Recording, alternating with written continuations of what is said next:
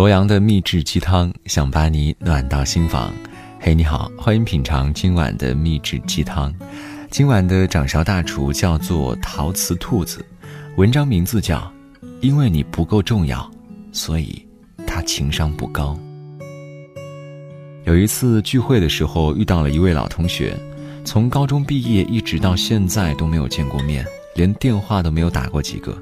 我看着他的笑脸，想了半天都想不起他的名字是什么，但是他却毫不介意，在我身边落座下来。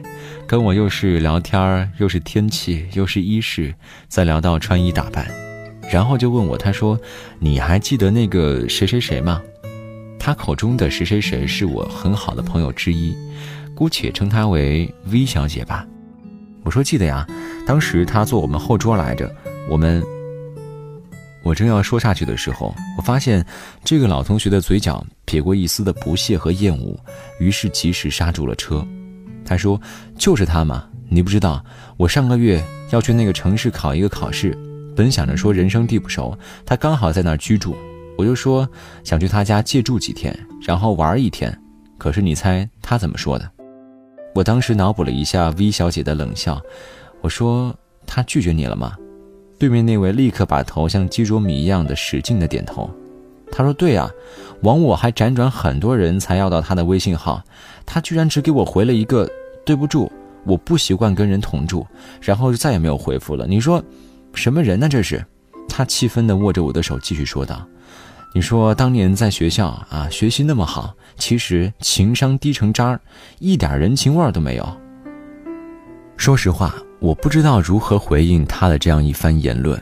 但是我还记得去年在跟 V 小姐闲聊的时候，我提到说我的父亲要去他的城市办一件事儿，他二话不说就把航班号要到了，又专门请假开车去机场迎接我爸爸，然后一路导游，临走的时候还送了一大堆当地特产，哄得老人家是赞不绝口。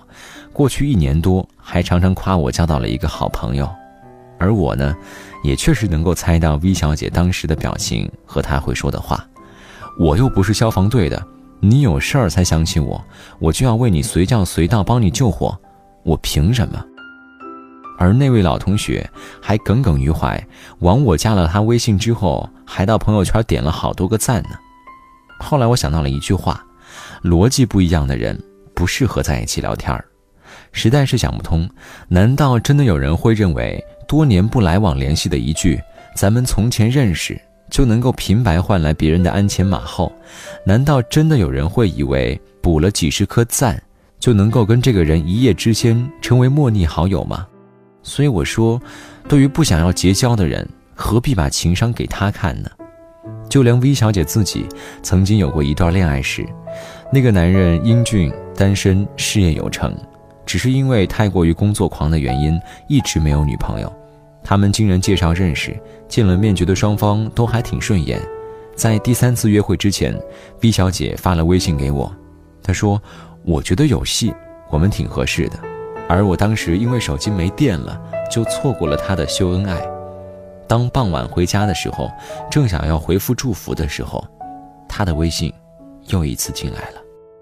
她说：“天哪，我是遇到了一个多么没有情商的极品男。”说实话，八卦的心实在等不到他慢悠悠的编辑下一条回复，于是我直接打电话过去问个清楚。V 小姐义愤填膺地跟我讲述了这个故事。他们相谈甚欢，吃完晚饭正要出发去看电影，可是男生接到了来自公司的电话，几乎是立刻，他挂掉电话，连犹豫一下都没有，就抱歉地看向 V 小姐。他说了一句：“对不起，我公司有点事儿，我要先过去一趟。”你要不约别人一块看吧，然后果断的起身告辞。最重要的是，甚至连开车送他回家的意思都没有。然后 V 小姐抱怨道：“她就不担心这么晚了我会被坏人骗走？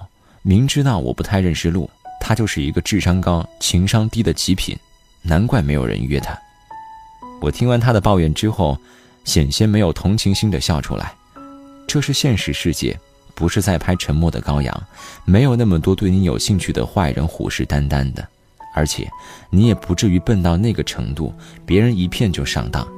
况且，即便你是路痴，又不是白痴，好吧？即使是不好意思开口问路，你打个车或者是开个手机地图导航一下总可以吧？他在那边沉默了一下，他说：“其实这都是其次了，主要是觉得他不重视我，正约着会呢，居然还回去办业务，心里完全没有我的位置。”他越说越心虚，声音慢慢低下来。其实我知道，这才是第三次见面，不该对他要求这么多，人家也不可能就这样为我改变自己。可是他居然都没有哄我一下。你说他是做销售起家的，多能说会道的一个人，都不铺垫一下，直接就说告辞，然后一走了之。后来 V 小姐才明白，原来人家不是没有情商，而是没有将情商给你用而已。你。还远远没有重要到需要他动用情商的程度。用智商去判断事实，总比用情商判断感受要简单的多，不是吗？而我们总是期望能够被这个世界善意的对待，即便是被拒绝，也要委婉，不要让我察觉到冷漠；即便是被批评，也希望你要温和，不要伤了我的玻璃心；即便是被爽约，也要搭配甜言蜜语和一千万个抱歉。来照顾到我的心情，可是我想问一句：别人凭什么？对于薇小姐而言，那个老同学，你只是早就断了联系，不再往来，几乎接近于陌生人的同学；对于那个男生而言，薇小姐只是萍水相逢，不过就是互相才看得顺眼的相亲对象而已。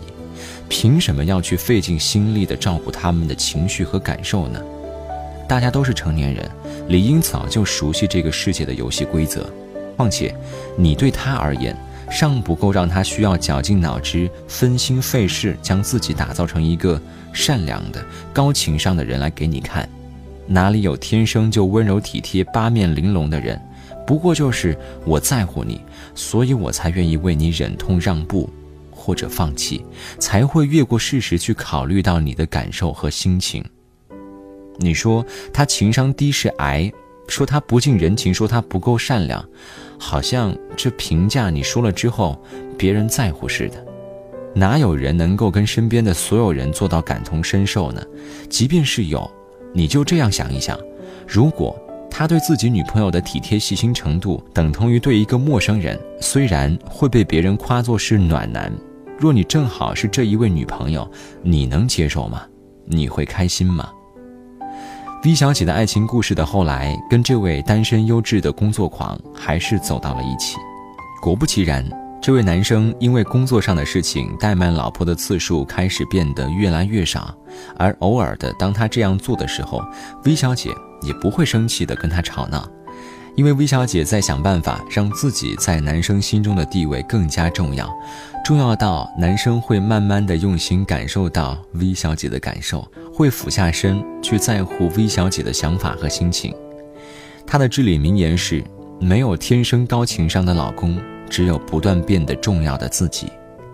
人对人表现出的情商，一定会根据谈话对象在你心中的重要程度而发生改变。你抱怨别人情商低、不近人情的时候，最好还是要先自问一句：你现在所处的位置，到底在别人心里？算是什么位置呢？所以我想告诉你，你没有重要到需要别人动用情商这样的高端东西来应付到你的程度。而对于那些不大有自知之明，总是提出超过交情又莫名其妙的要求，被拒绝之后还在抱怨这个人真是没有情商的那些人，你还是先想一想你自己吧。你若是真的有高情商，又何必开口呢？你总是一副不在意的样子，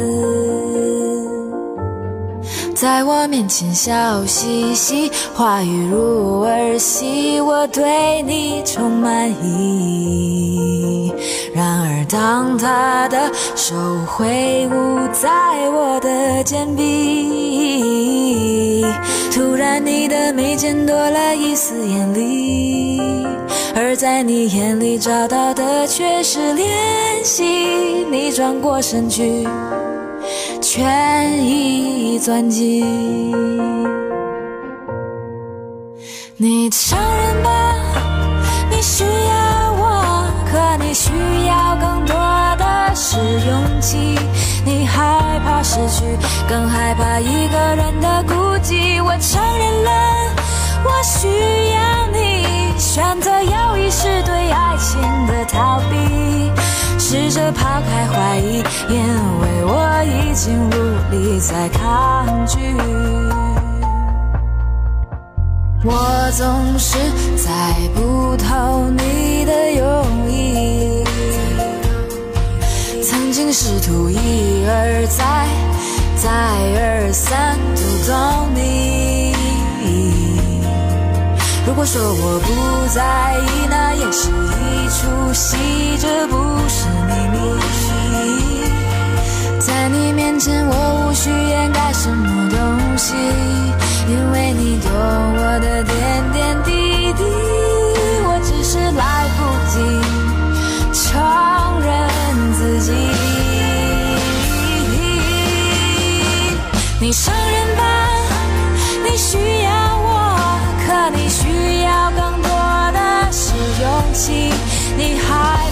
去，更害怕一个人的孤寂。我承认了，我需要你，选择要。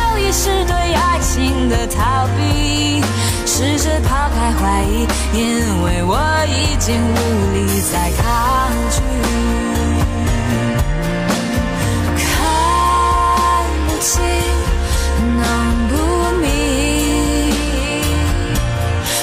想再猜测什么，只要听你说，我需要你。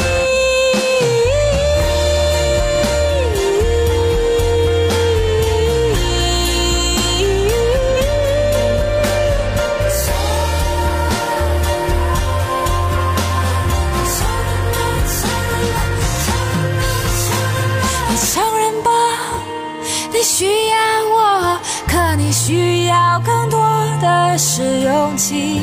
你害怕失去，更害怕一个人的孤寂。我承认了，我需要你。选择友谊是对爱情的逃避，试着抛开怀疑，因为我已经无力再抗拒。